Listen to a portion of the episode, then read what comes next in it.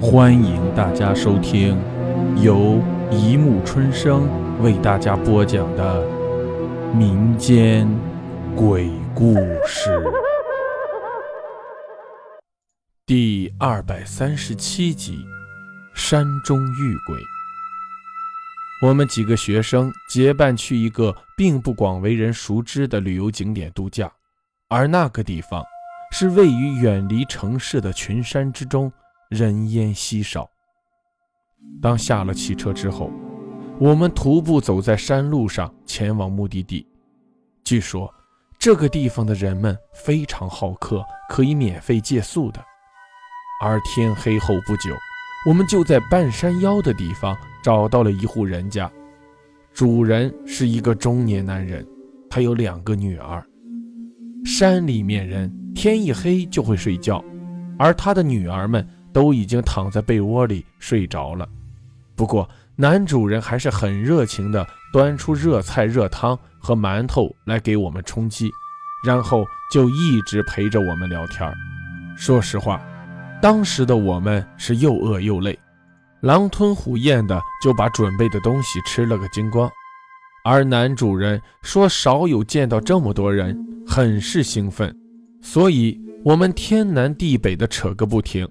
他给我们讲了个故事，而我们当中的一个叫小五的男生就说道：“这、这、这故事如果不精彩，可可不行啊。”主人则磕了磕烟袋锅子，说道：“哼，保证令你们难忘。都坐好了啊，开始讲了。”就在这些群山当中，有一个男人，他的妻子死了，留下一个女儿。男人不久之后又娶了一个更年轻的女人，但是第二个妻子几年后也得了重病，没有一个医生能查出病因。男人十分痛苦，他爱这个妻子。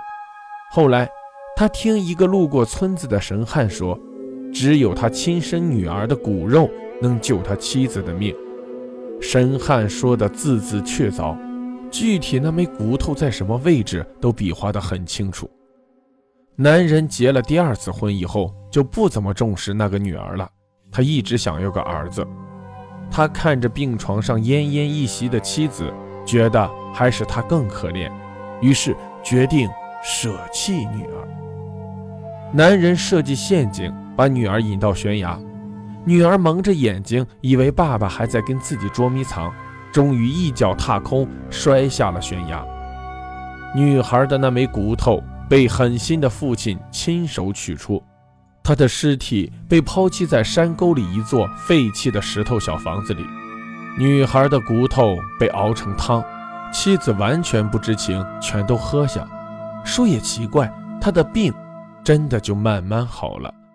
多年后，男人和另一个女儿在山里玩耍，无意中发现那个石头堆砌的小房子，他听到里面有人喊他的名字。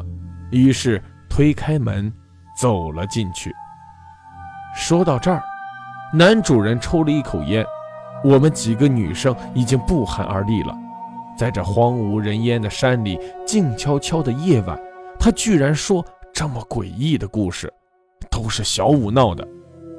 男生们还在冲大胆，催促道：“接下来呢？接下来呢？”男人不说话，只是抽烟。一个女生突然尖叫一声，指着桌上的汤盆：“可不是吗？那是一盆骨头汤。汤，我们都喝下去了。桌上散着几块骨头，刚才我们觉得它好香，现在都不敢看一眼。”这时，男人继续说了：“那个小女儿走进石头房子，黑乎乎的，什么都看不见。突然。”身后有异样响动，这时，一个声音说：“我们的心跳几乎停止了。”男人没有说话，但是床上睡着的两个女孩中，那个大一点的坐起来了。她说：“妹妹，看见我那块骨头了吗？”好了，故事播讲完了，欢迎大家评论、转发、关注，谢谢收听。